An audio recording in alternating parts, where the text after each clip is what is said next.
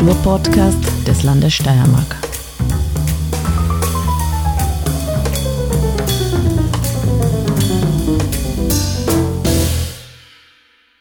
Herzlich willkommen beim Kunstfunken, dem Kunst- und Kulturpodcast des Landes Steiermark. Heute hört ihr mich, Petra Siedergrabner, und ich begrüße sehr herzlich Stefan Schmitzer. Einen wunderschönen guten Tag. Stefan ist Literat, Lyriker. Meine Gepflogenheit ist es, zuerst etwas Biografisches zu erzählen. Wenn mein Gegenüber nickt, dann weiß ich, dass ich auf der richtigen Spur bin. Also ich probiere es mal. Stefan Schmitzer, geboren 1979 Mhm. in Graz, In Graz. lebt als Autor in Graz, Ja, nie weggekommen. war von 2005 bis 2009 Literaturreferent im Forum Stadtpark, Genau. danach von 2010 bis 2013 Vorstandsmitglied der IG Kultur Steiermark, Ja. gestaltete dann 2014, 2015 einen Podcast, war echter Pionier.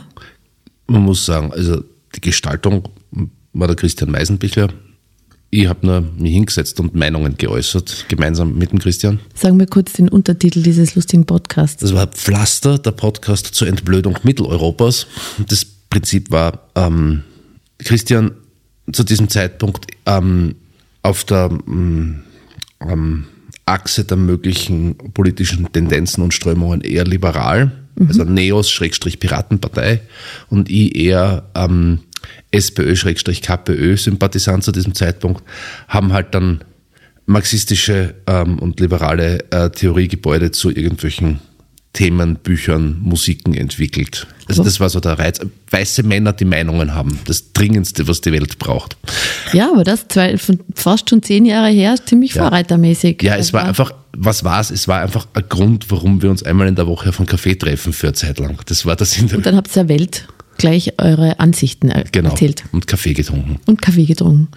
Dann, jetzt gehen wir weiter, von 2015 bis 2020 Redakteur für Fix Poetry. Ja. Und seit 2020 machst du auch Workshop fürs Bös Fürs Bös. oder für den Bös vielleicht, Berufsverband für Schreibpädagogik Ja. oder Pädagogik. Berufsverband österreichischer Schreibpädagoginnen. So. Sehr schön. Ja. Und seit 2021 bist du Redakteur und Geschäftsführer der Perspektive. Nö, seit 2021 bin ich Redakteur, seit 2022 bin ich Mitherausgeber. Ah, Mitherausgeber. Ja, genau so geht das. Also die Redaktion um, äh, besteht aus Ralf Bekorte in Berlin und mir. Und Ralf macht das ja schon seit Langer Zeit. 25 Jahren Mhm. oder so. In Graz wechselt der Redakteur halt seit immer wieder mal. Das bin Okay. Halt. Das Ganze heißt Perspektive, Perspektive. Hefte für zeitgenössische Literatur. Genau. Und da gibt es jedes Jahr zwei Doppelnummern. Gab es. Ah, gab es. Seit es mich gibt, in der Eigenschaft als Mitherausgeber, gibt es jetzt keine Doppelhefte mehr, sondern vier Einzelhefte. Ah. Wir sind von zweimal 150 Seiten A4 auf viermal plus minus 100 Seiten A5 gegangen. Schlicht, weil die österreichische Post in ihrer Weisheit die Tarife so verändert hat, dass es in absoluten Zahlen billiger ist, viermal im Jahr zu produzieren und mit dem Zeitungstarif zu verschicken, als zweimal im Jahr zu produzieren und mit, mit dem Tarif zu verschicken, den man dann eben kriegt. Na bitte, da lernt man noch was dazu, wie man mit der Post umgeht und was man so zu verschicken kann. Ja. So, du bist Lyriker und schreibst aber auch Theaterstücke. Kommt vor. Kommt vor. Mitunter Ja. findet man auch. Erste Frage, warum Gedichte und keine Geschichten oder Romane? Ähm, das ist eine sehr gute Frage, die stelle ich mir auch immer wieder. Es hat möglich, also ich, erstens gibt es ja auch von mir einen Roman und eine Erzählung. Mm, Die sind schon Zeit lang her. Ich arbeite auch jetzt gerade wieder an einem längeren Prosa-Ding, das noch länger nicht spruchreif sein wird.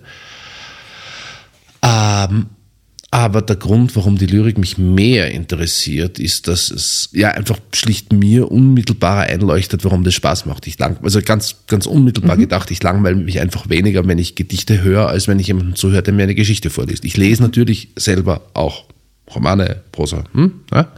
Aber ja, also vielleicht kann man so sagen, ich habe ähm, von Natur aus weniger Interesse an Figurenkonstellationen, Psychologie, Motivation und wesentlich mehr Interesse an irgendwie Satzrhythmen und dem Aufeinanderstimmen von, von kompositorischen Elementen und so, auch wenn ich Prosa lese. Das macht die Prosa, die ich schreibe, ähm, für Leute, die eben hauptsächlich auf Motivation und Geschichte und Story hinlesen, langweilig.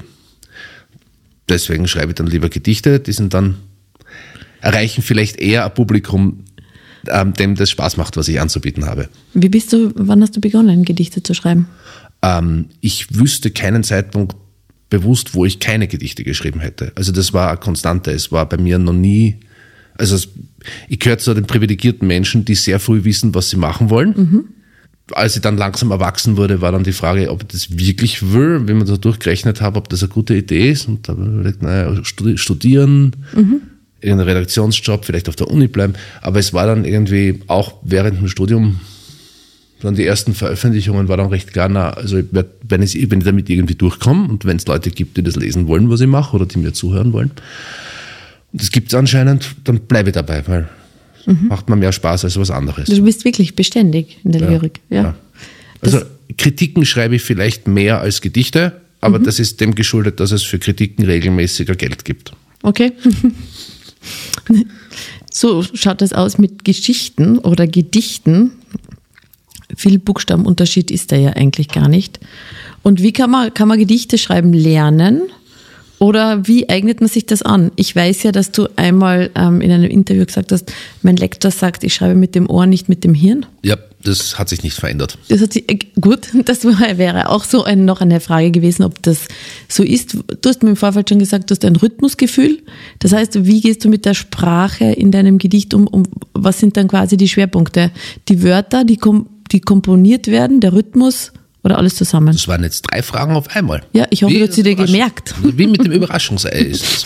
Also, das erste Ding ist mit dem Lernen. Ich glaube nicht, dass man, ähm, also ich, ich glaube schon, dass man Handwerk lernen kann und dass man sich ein Wissen erwerben kann. Und bei Workshops, unter anderem für den Berufsverband, äh, versuche ich diese Dinge mitzugeben. Das heißt, ähm, ähm, da geht es aber mehr, meiner Meinung nach, um Lesen lernen, also um das Entwickeln von bereits vorhandenem Sprachgefühl. Da geht es weniger um etwas äh, neu, neu erwerben, äh, neu erlernen. Da geht es mehr darum, eine Sprache zu finden für was, was man schon hat, nämlich ein Gefühl, irgendwas, man hat eine Empfindung angesichts von einem Stück Sprache und das muss man dann einmal formulieren können, was ist das für eine Empfindung, wo kommt die her, in welchem Kontext steht die.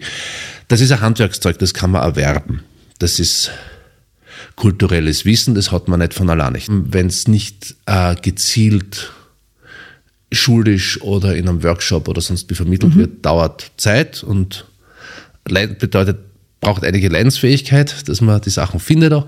Ähm, ich denke, das kann man lernen. Also ich denke, man kann ein Sprachgefühl entwickeln, das dient aber, glaube ich, den Leuten, die das nicht beruflich machen wollen oder die, die sich nicht hauptsächlich mit dieser Kunstform beschäftigen wollen, eher dazu, als mündiger Bürger genau zu lesen oder genau lesen und hören zu können, was ihnen an medialen Meldungen und ähm, Unterhaltungskunst um die Ohren geschlagen wird. Mhm.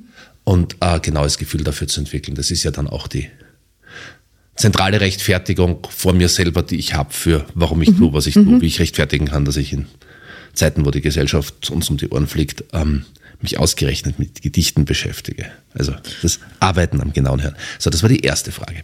Mhm. Die andere war was jetzt nochmal? Die andere Frage war eben das mit dem Lernen und Aneignen, das haben wir ja, jetzt gehabt, ja? ja genau. Und das mit dem, wie du die Gedichte komponierst, weil ja, ja der Lektor gesagt hat, gesagt schriebe hat, mit dem Ohr. Genau. Ähm, es ist so. Das eine ist der schiere Spaß daran, wenn irgendwelche Klänge, irgendwelche Rhythmen, irgendwelche kompositorischen Elemente aufgehen. Das passiert völlig mit dem Ohr, quasi bewusstlos. Ähm, Tatsächlich habe ich aber, versuche ich sowas zu haben wie so Vorgaben, ähm, Erkenntnisinteressen, die ich mir vorgebe, wo ich dann beispielsweise eine Wendung oder eine Formulierung oder irgendein Wort oder irgendeinen Satz habe, der, der mir unterkommt in der medialen Vermittlung von Welt, von Politik, von irgendwelchen katastrophalen Sachzusammenhängen, von was Menschen halt sprechen und ich mal sehen möchte, worauf das hinausläuft, wenn ich es mit den Mitteln der Kunst befrage. Okay. Und der Rhythmus, die Komposition, ist an dieser Stelle schlauer als ich mit dem bewussten Denken. Das heißt, ich kann das im Nachhinein dann analysieren, was ich da gemacht habe, wann ich was gemacht habe, mit mhm. dem Ohr mit dem Rhythmus. Und diese Analyse oder diese Beobachtung, die bringt mich dann weiter im Verstehen. Mhm. Dessen, also es nützt mir dann zum Beispiel ganz, also es gibt Leute, die führen Traumtagebücher. Mhm. Ähm, ich schreibe gelegentlich Träume auf und ähm, nehme das Aufgeschriebene, also nicht den Inhalt, sondern die Formulierungen, die ich verwende, dann als Ausgangspunkt vom Text. Und dann komme ich weiter im, im Verstehen, worüber ich da eigentlich nachgedacht habe, dass ich das geträumt habe. Also wenn ich, ja, so. Also das ist das vielleicht zum Verhältnis von Ohr zu Denk. Also an dieser Stelle sieht man sehr schön, dass, ich, dass das mit dem Denken schwierig ist. Ich, Ohr zu Denk. Ja. mit dem Ohr zu denken, ja, genau. Ja, genau. Ist es so, dass die Ideen oder der Ausgangspunkt mhm. eines Gedichts, ist das quasi etwas, was dir plötzlich unterkommt und du denkst dir, ah, den Satz nimm ich und spinnst du dann das Gedicht rundherum oder spinnst du es um eine Idee oder einen Gedanken? Naja, ich meine, das eine ist, man führt, das werde ich, glaube ich, nicht der Einzige sein. Ähm, man führt äh, Notizbücher, man führt Skizzenbücher, man sammelt, man sammelt, man sammelt, man hat Material. Und das andere ist die gezielte und durchaus äh, intellektuelle Tätigkeit, dass man sich Formvorgaben gibt, warum das irgendwen außer mir selber interessieren soll ähm, wo man dann tatsächlich ähm, eben, wie gesagt, entlang von irgendeiner zentralen Frage, irgendeinem Erkenntnisinteresse oder auch nur irgendeinem Motiv, das gerade bearbeitet werden will, arrangiert und schaut, wo es hinläuft. Ja. Und die Art, dein äh, Gedichte zu schreiben, die Komposition, ist das etwas, was dir in einem Guss gelingt, wo du dann zack, ein. Fluss Nö. Oder ist das quasi, sind das viele, viele Schritte? Das, was mir in einem Guss gelingt, das sind mhm. Sachen, wenn man die durchliest, dann sagt, ja, das schreibe ich auch, aber das veröffentliche ich nicht. Mhm. Das wird sich, werden sich viele denken. Ähm, ähm, na, da ist, das ist ein, ein, ein, ein mehrgliedriger äh, Selbstzensur, Selbstbearbeitung, ähm, Überarbeitung, Neuschreiben, ein Prozess, der, ja, genau ich stelle mir mal vor, der Zeitpunkt, wann du dann das Gedicht für fertig erklärst, ist der leicht oder schwer zu finden? Ähm, nein, der, der wird oft von Realität gegeben. Also beispielsweise Ach. jetzt vor kurzem habe ich festgestellt, dass ich relativ spät dran bin mit, dem, mit der Deadline für einen Lyrikpreis und da mussten neue, unveröffentlichte Texte her und die diesen und jenen Formkriterien genügen und ich hatte keine. Ich hatte aber noch ähm, einige unfertige Dinge. Okay, bis heute Mitternacht habe ich Zeit, die abzuschicken. Die müssen jetzt wohl fertig werden. Und das, was dann fertig ist, die Realität sagt dann ja, das ist jetzt das Produkt, das vorliegt. So mhm. weit und nicht weiter kommst du mit diesem Material und dann kannst du das entweder abschicken oder nicht. So weit bin ich gekommen mit diesem Material. Also in dem Fall war es sogar Zeitdruck. Ja, Zeitdruck hilft, es hilft immer. Äh, hilft, okay. Realitätsdruck hilft sowieso immer. Hast du dann eigentlich einen konkreten Tagesablauf, wann du schreibst oder wann? Ja, also das, das Schreiben ist derjenige Teil meiner Tätigkeiten, ähm, den ich dann mache, wenn ich dazukomme.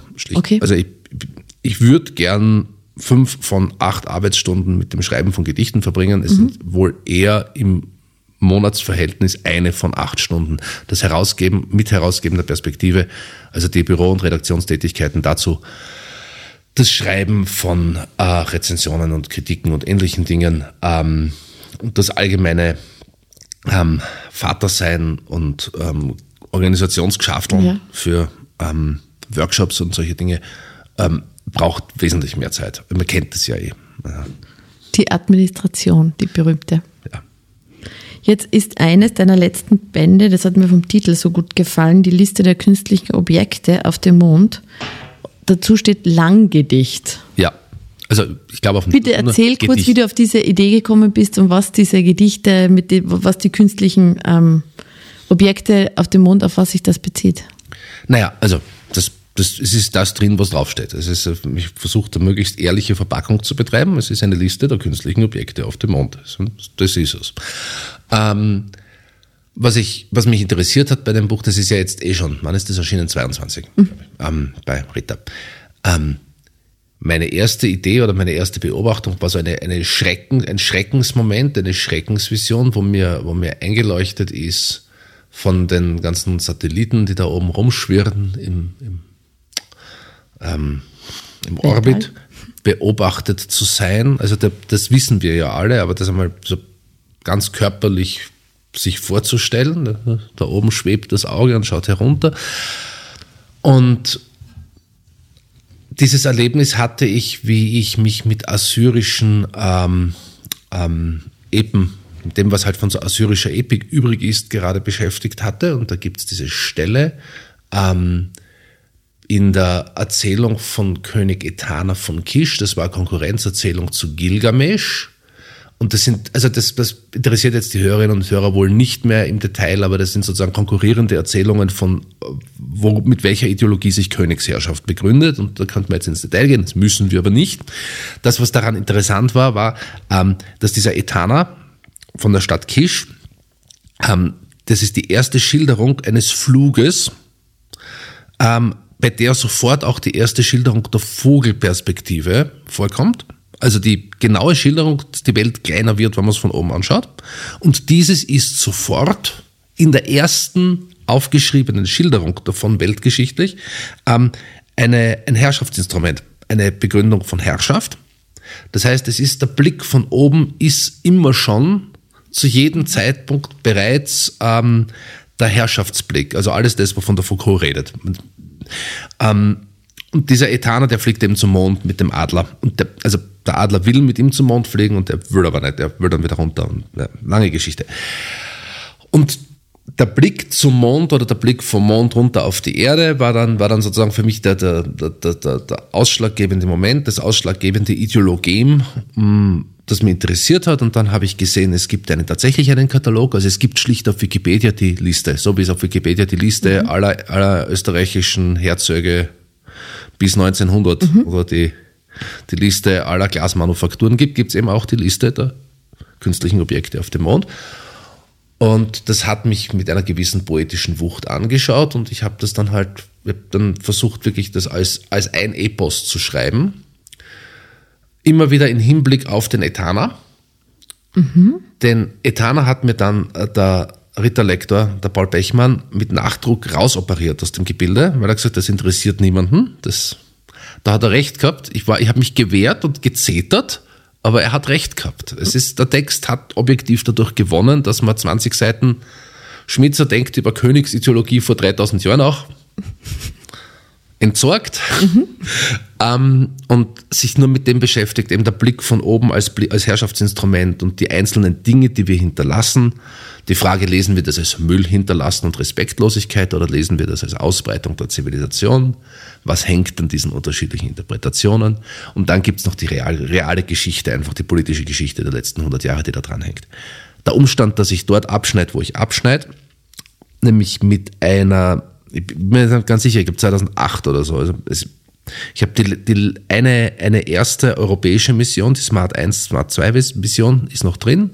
Dann ist der chinesische Satellit, der Baumwollsaat keimen hat lassen auf dem Mond. Damit sind drei verschiedene Lebewesen von der Erde auf dem Mond gewesen, nämlich Streptokokkenbakterien, Menschen und ähm, Baumwollsaat.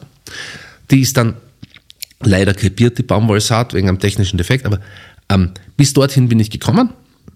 Und kaum war ich fertig mit dem Schreiben und das mhm. Buch war beim Verlag, sind die Missionen zum Mond nur so gesprießt. Ich müsste eigentlich eine Update-Version schreiben. Teil 2. Nein, das macht man nicht.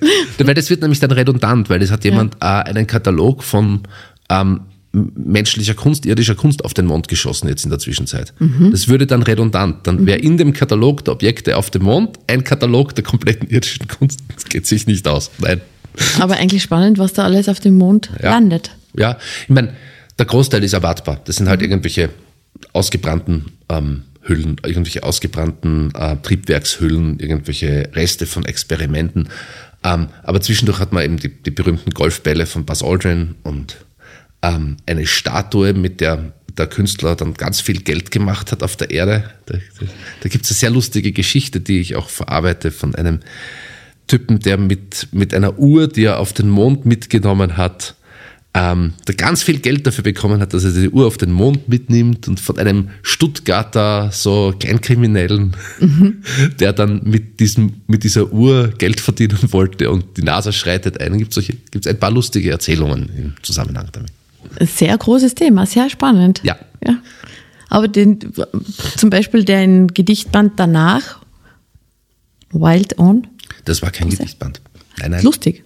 Okay. Posse. Posse, eine Posse. Ja, das war, das war schlicht ein, ähm, ja, Wild On ist, wie der aufmerksame Hörer sich schon denken wird, eine Veränderung des Ortsnamens Wildon. Mhm. Und das war Sehr aufmerksam. Guter Wortwitz. Gell? Es ist nur die gefinkelsten Wortwitze. ja. Ähm, das ist ähm, schlicht für das Laientheater, für die Schloss, äh, Schlossbergbühne Wildon geschrieben, als Auftragsarbeit ähm, für die, fürs Laientheater dort, äh, so eine Art Musical. Mhm.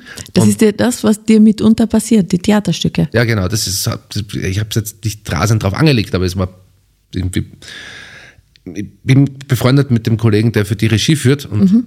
der hat erzählt, er ist überlegen gerade fürs nächste Jahr und ich habe gesagt, soll ich ein Musical schreiben? Aha. Und dann habe ich ähm, ja, ich meine, das war einfach eine Spielerei mit dem, mit dem Ortsnamen Wildon und die Herausforderung, ein, etwas zu schreiben, das mir Spaß macht zu schreiben und Laienschauspielern, ähm, die jetzt nicht an Diskursebenen interessiert sind, sondern daran, dass es was ist, was mir was Spaß macht und mhm. zum Arbeiten und was mit dem Ort was zu tun hat. Diese, diese Formvorgaben gemeinsam zu erfüllen, das war dann interessant und dann habe ich mich auf das eingelassen. Ähm, das Stück läuft darauf hinaus, dass man am Schluss als Publikum abstimmen muss, ob man jetzt zustimmt, dass die Aliens den Grazer Schlossberg wegsprengen mhm. oder das Weltklima für immer zerstören. Mhm. Also das ist dann das moralische Dilemma, vor dem das Publikum steht und dann, ja, also so. Spoiler Alert. Und äh, kann das woanders auch aufgeführt werden? Ja, ich meine, man muss es dann wahrscheinlich in Fürst ein Feld umbenennen oder so. Aber na, geht schon. Geht schon. Es ist die Freiwillige Feuerwehr, die vom ähm, die vom außerirdischen ähm, Klimaerwärmung vorantreibenden mhm. Übel beherrscht wird einerseits und die ahnungslosen deutschen Touristen andererseits, die auf der Durchreise nicht weiterkommen. Ähm, es ist im Prinzip ist es ein ähm, ähm, Rocky Horror Show Pastiche. Okay. Ja, Spielerei damit. Die deutschen Touristen erinnern mir jetzt auch ein bisschen an die Biffke-Saga. Die heißen, nein, die heißen Brett und Jan, äh, Brot und Janet, also Bert und Janet. So. Mhm. Ja, so. Ah, ja. Rocky Horror, okay. Ja, genau. Na, es ist, es war, wir haben das Buch dazu, haben wir hauptsächlich gemacht, dass wir dort ein Programmbuch zum Verkaufen haben. Mhm. Deswegen gibt es das jetzt als Buch. Gibt es als Buch? Ja, also man kann das ganze Stück nachlesen als Lese, Leseding, aber wir haben es halt gemacht, dass wir dort was zum Verkaufen haben. Genau, deswegen. So fand dieses Stück in das Verzeichnis lieferbarer Bücher.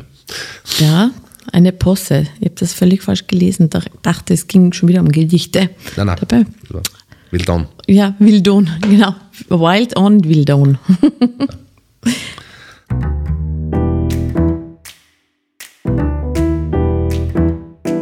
ein Gedichtband ist mir deshalb aufgefallen, weil ich habe eine Brücke gesucht. Mhm. Wir sind nämlich, obwohl die Sendung wahrscheinlich erst später ausgestrahlt wird, muss man sagen, mhm. gestern des Nächtens von der Frankfurter Buchmesse heimgekommen.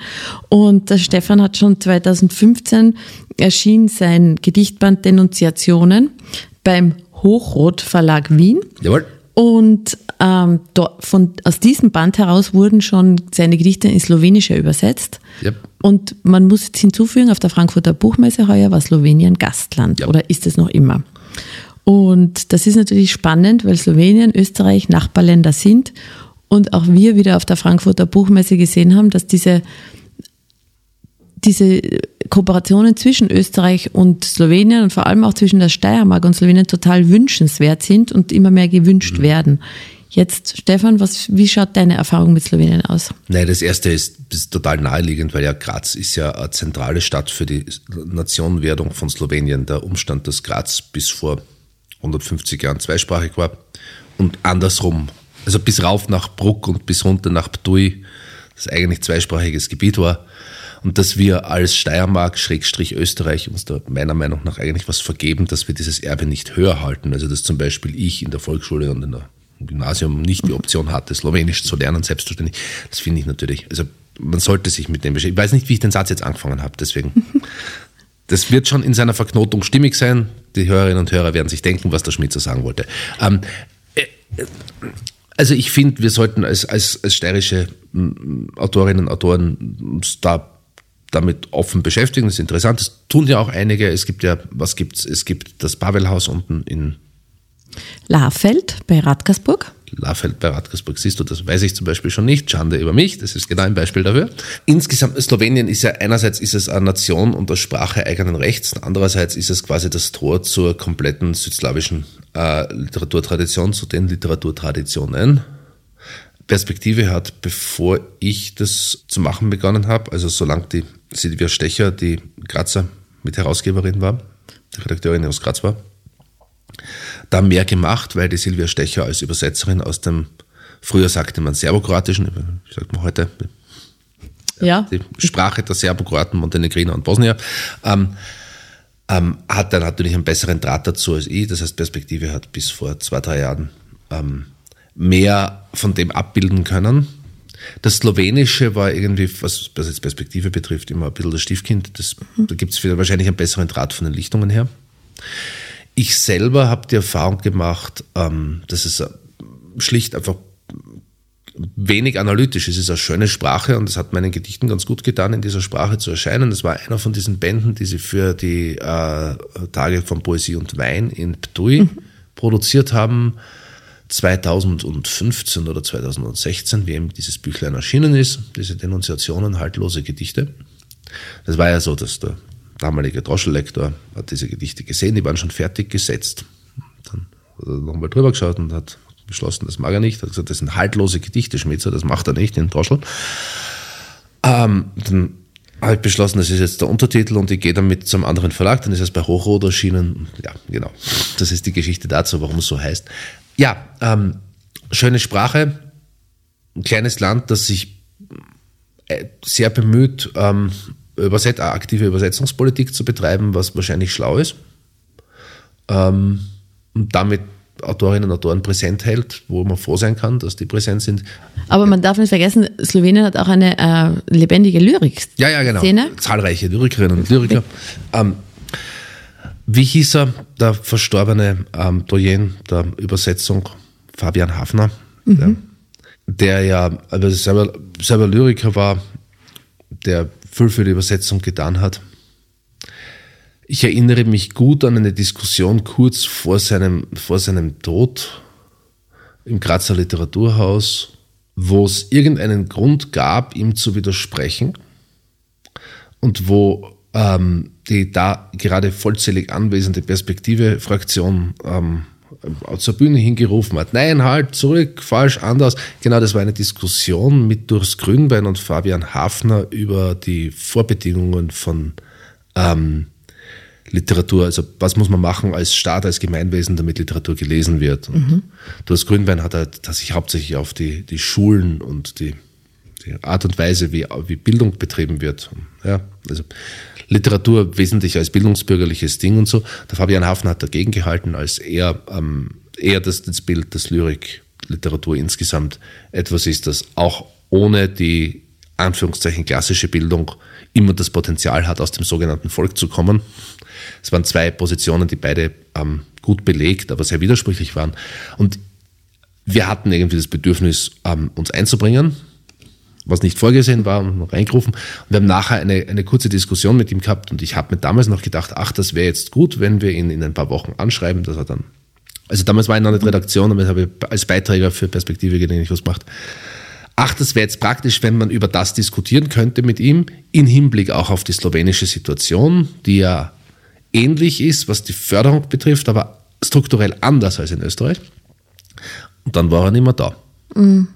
Also das das ist, die, das ist die, das offene Fragezeichen zur slowenischen Literatur. Ich glaube, was wir Österreicherinnen, Österreicher und Sloweninnen Slowenen im Speziellen gemeinsam haben, ist, ähm, dass diese Art von Förderlandschaft Lyrik im Speziellen begünstigt, ähm, weil Lyrik sich ja ganz objektiv einfach auf einem freien, sogenannten freien Markt mh, mm, nur als wirklich kleine Nische bewohnt und den Literaturbetrieben, die nicht gefördert werden, ähm, dementsprechend weniger häufig vorkommen wird oder ähm, sich Nischen suchen wird, wo dann der Stil sich der Nische anpasst. Also ich denke jetzt an Spoken Word, Slam und so. Mhm. Ähm, und Slowenien und Österreich gehören, glaube ich, zu den wenigen ähm, Ländern, Regionen, wo die Fördersituation dergestalt ist, dass sich die Tradition der klassischen Moderne ungetrübt, also fortschreiben und verändern kann. Ne? Im Gegensatz zum Beispiel zum deutschen Markt. Mhm. So, da gäbe es vielleicht Gemeinsamkeiten, über die man jetzt äh, kulturpolitisch reden ja, kann. Ja. Von, Literatur, von der slowenischsprachigen Literatur selber habe ich einfach nicht genug Ahnung, um da jetzt irgendwas Kompetentes sagen zu können. Denkt man nur, man könnte vielleicht untersuchen von literaturwissenschaftlicher Seite, wie die Fördersituation mhm. die, den, den, Stil beeinflusst. So. Jetzt ist so die Perspektive. Perspektive. Mhm. Nämlich Einzahl, das ist das Wichtige für dieses Heft. Eine. Schließt sich ja in diesen Reihen ein mit den anderen Literaturzeitschriften von Graz oder Steiermark, wie die Manuskripte, die Lichtungen oder Schreibkraft. Mhm. Jetzt hat aber gerade Perspektive so einen großartigen Untertitel, nämlich dass es darum geht, ähm, neue Formen zu finden. Ob das im Untertitel, im, der Untertitel des Heftes ist, Hefte für zeitgenössische Literatur. Der Untertitel, ja, aber die Beschreibung im, okay. auf der Homepage. Ah, okay. Da gibt es eine Beschreibung. Ah, die meinst du, ja. Ja, ja die meine ich. Ja. Dass es wirklich darum geht, ähm, neue Formen zu finden oder auch innovative Formen des Schreibens zu finden. Inwiefern funktioniert das? Nun gibt es ja die innovativen Schreibformen immer irgendwo, weil Menschen das Bedürfnis haben, sich mit ihrer Umwelt und ihren Mitteln, ihrer Sprache und ihrem Körper und ihrem Geist zu spielen und sich auszuprobieren. Kunst lebt immer weiter. Die Frage ist, gibt es einen Platz dafür, das zu publizieren? Gibt es einen Grund, das zu publizieren? Also gibt es erstens einmal den Ort und zweitens einmal gibt es ein Publikum dafür. Gibt es irgendeinen Grund, sich dafür zu interessieren? Ähm, Perspektive hält sich zugute, unter den österreichischen oder zumindest unter den steirischen Zeitschriften diejenige zu sein, die versucht, sowohl die Literatur oder ähm, das an der Literatur, was irgendwie instruktiv ist, was gerade, was an einen, einen brauchbaren Querschnitt dessen, was gerade passiert, abzubilden, als auch das Nachdenken darüber, warum das gerade passiert, also in, in soziologischer und in literaturwissenschaftlicher Hinsicht. Wobei wir das, ähm, wir haben einige Beiträgerinnen und Beiträger, die wirklich aus der, aus der Literatursoziologie oder aus der Literaturwissenschaft kommen. Also wir haben, wir haben zumindest zwei Kolumnistinnen, die ähm, in jedem Heft noch seit langem, langem, langem ähm, so eine ähm, kritisch distanzierte literaturwissenschaftliche, literatursoziologische Sicht beitragen. Das ist die Anke Talbot, Anke Finger, die ähm, Professorin für deutschsprachige Literatur in Amerika. Ich weiß jetzt nicht an welcher Uni, deswegen sage ich es so. Ähm, und die Sylvia Egger, die in Köln ist und die literatursoziologisch denkt. Ich, ich glaube, sie hat einen Abschluss als Soziologin, bin mir nicht ganz sicher. Sie arbeitet jetzt als was anderes, aber sie schreibt diese Beiträge mhm. auf, der, auf der Höhe der Soziologie. Ähm, das beschränkt sich nicht auf diese zwei Kolleginnen, aber, wir, aber die zwei repräsentieren das, glaube ich, ganz gut, die Kontinuität. Dass wir versuchen, ähm, sowohl den Text abzubilden, als auch das Nachdenken über den Text im sozialen Raum als, als Teil der Produktion von Gedanken. Also Gedanken als etwas, das materiell produziert wird. Ähm, das sitzt natürlich erkennbar auch ähm, der literarischen Tradition der klassischen Moderne auf oder der, der Avantgarden, der, der Avantgarden der 30er-50er Jahre auf. Das heißt aber nicht, dass wir ähm, den Anspruch haben, Texte zu bringen, die quasi ähm, Reproduktionen der, der Ästhetiken der Avantgarde sind, sondern ähm, zu schauen, wie hat sich diese Tradition weiterentwickelt, was hat sich aus dieser Tradition wie dann nochmal weiterentwickelt und so. Praktisch heißt das nicht, heißt das für die Texte, die reinkommen, nicht so viel, als für das Nachdenken über diese Texte. Mhm. Genau. Ähm, das heißt, wir versuchen quasi Vögel und Ornithologen zugleich zu sein. Das ist natürlich manchmal schwierig. Schönes Bild. Und die Texte, die kommen, die kommen, also genau, meine erste Frage war eigentlich, ob Perspektive einen Übertitel hat in der Ausgabe? Also pro Ausgabe. Ja, das? pro Ausgabe. Also, also nein, das, das hatten wir, solange wir Doppelhefte hatten. Aha. Und das war mehr der Notwendigkeit geschuldet, dass wir irgendwie Calls, also manche, manche Zeitschriften machen das immer. Wir haben das manchmal gemacht, wenn, dass wir einfach Calls gemacht haben zu irgendeinem Thema. Ähm, dazu kommen wir dann vielleicht eh nachher noch. Da gibt es ja dieses eine Heft mit dieser einen Tangente, über die wir vorher gesprochen haben. Tatsächlich, seit wir jetzt viermal im Jahr erscheinen, versuchen wir von dem wegzukommen. Wir haben einen Pool von Beiträgerinnen, der sich im Wesentlichen zusammensetzt aus erstens einmal Kolleginnen und Kollegen, die ähm, in Berlin sind oder die aus der Generation, also meiner Generation oder ein bisschen älter in, ähm, in Deutschland sind und die sich äh, verschiedenen Denkweisen des Dissidentenschreibens irgendwie der letzten 30, 40 Jahre verdanken. Und du hast die, ähm, die jüngeren Kollegen oder die mir gleichaltrigen Kollegen in Österreich, die Texte schicken. Ähm, es gibt nicht so etwas wie eine Gruppe im, mit großem G, ne, einen stilistischen gemeinsamen Ding verfolgt oder so. Aber was es schon gibt, ist sowas wie ein loser Freundeskreis von Leuten, die in Perspektive publizieren und die, wo ich mich verlassen kann, wo wir uns verlassen können, dass die immer wieder was schicken, was interessant ist. Ähm, ich glaube, uns zeichnet neben den anderen Zeitschriften auch aus, dass das zwar viele davon oder die meisten davon sind Autorinnen und Autoren, Berufsschriftstellerinnen und Berufsschriftsteller oder Akademikerinnen und Akademiker, die damit arbeiten, aber eben nicht alle. Also wir haben, wir haben auch gelegentlich Leute drin, die immer wiederkehren, ähm, die sich auf, auf einem Niveau mit Text beschäftigen, aber die mit ihrem Leben ansonsten was anderes zu tun haben. Und wir scheiden das nicht aus als minder literarisch. So. Du hast ein gutes Stichwort geliefert mit Berlin. Es ist so, dass ähm, Stefan Heuer zum ersten Mal im Rahmen des Styria Artist in Residence Programms, Jawohl. wo die internationalen ähm, Stipendiatinnen aller Genres, also Künstlerinnen und Künstler aller Genres nach Graz kommen und hier betreut werden und auch die Möglichkeit bekommen, sich zu präsentieren. Und der Stefan hat auch hier einen, zwei Stipendiaten heuer übernommen. Einen? Letztes Jahr einen, heuer einen. Ah, jedes Jahr einen. Ja, Und ähm, ja, und das war Benedikt Kuhn. das war 2023, also quasi Ja. letztes, also quasi jetzt, Jetzt, aber ja, jetzt genau. das Jahr effektiv. Genau. Benedikt Kuhn, genau. Und der kam ähm, aus Deutschland. Und wie, wie, wie war das für dich? Wie war diese Erfahrung, mit dem gemeinsam hier zu arbeiten oder beziehungsweise ihn zu unterstützen oder, oder Also mitzunehmen? äh, die Unterstützen, Szene? Unterstützung hat der Mensch wenig gebraucht, weil der war eine beeindruckende Figur, ne? ähm, der unfassbar belesen. Also ich war, ich war wirklich beeindruckt ähm, von, den, von der schieren Menge an Dingen, die der Mensch liest und dann äh, macht damit. Also so, man geht mit ihm, also keine Ahnung, wir treffen uns auf ein Bier, gehen ins Theater und nachher sagt er so, er geht jetzt heim, er hat jetzt Zoom-Konferenz, Marx Lesekreis, sie sind im dritten Teilband vom Kapital und besprechen gerade da, da, da. Und ja, dann schreibt er als nächstes, schreibt er einen Aufsatz über das Thema und dann ähm, hier was, also äh, erschreckend produktiv. Die Energie der Jugend, denkt sich der ält ältliche Mann, der ich dann schon langsam werde, dabei. Voller Neid.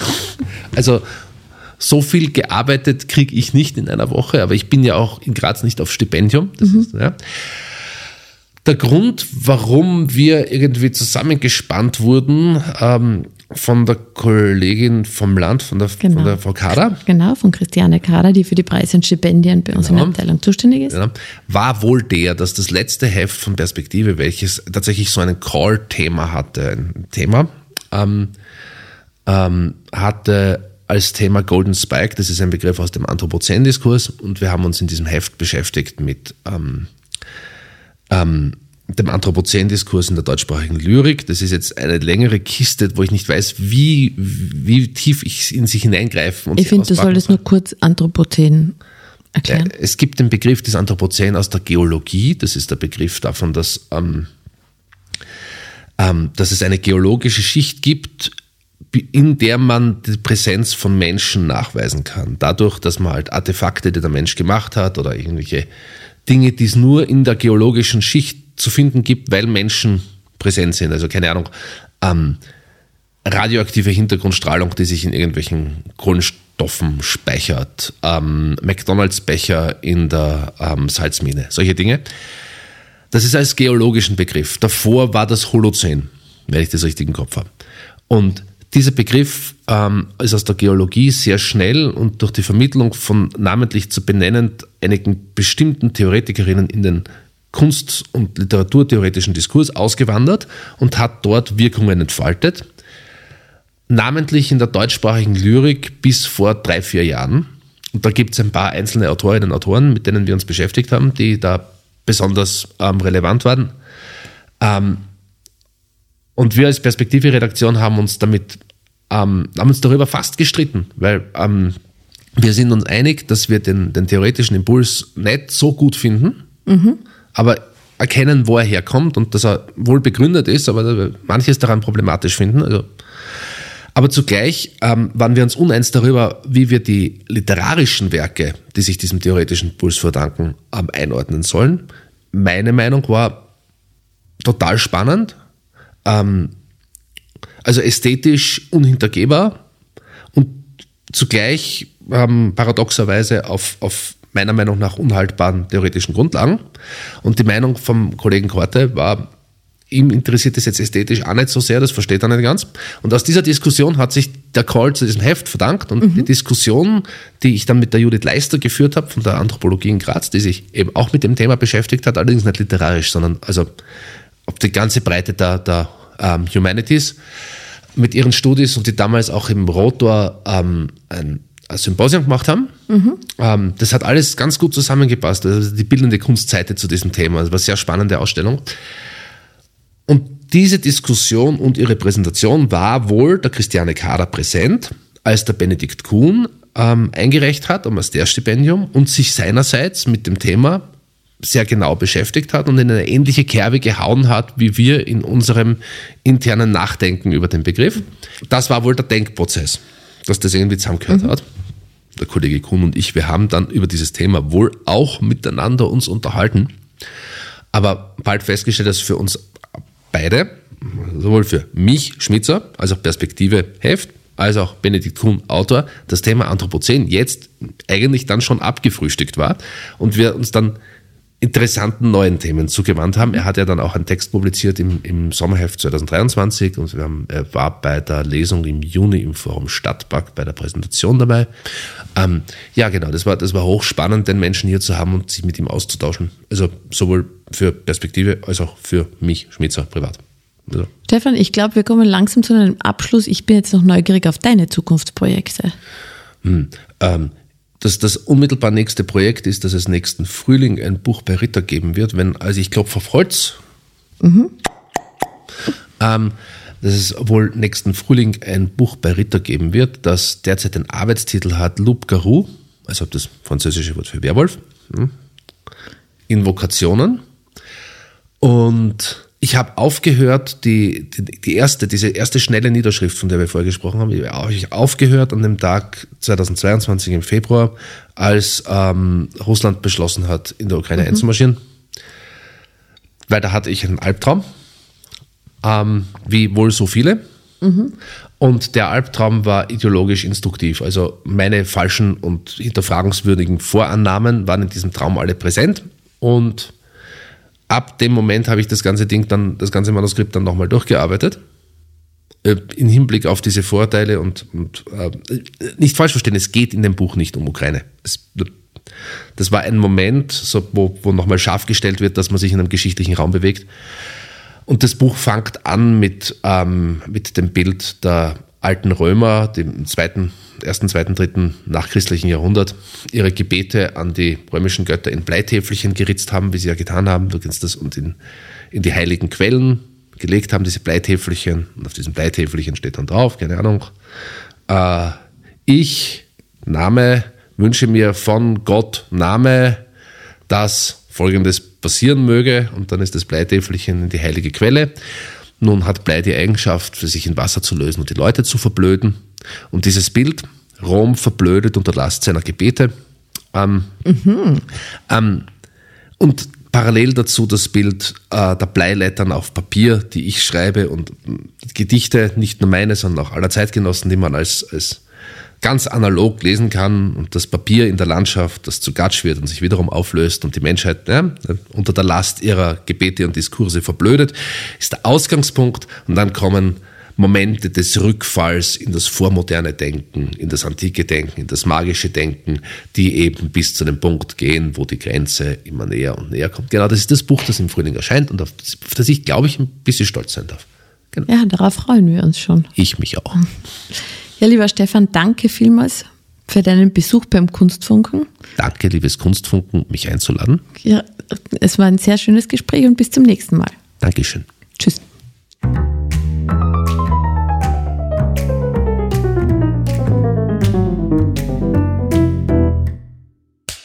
Cut. Und wer hat's produziert? Das Pod. Deine Podcast-Agentur.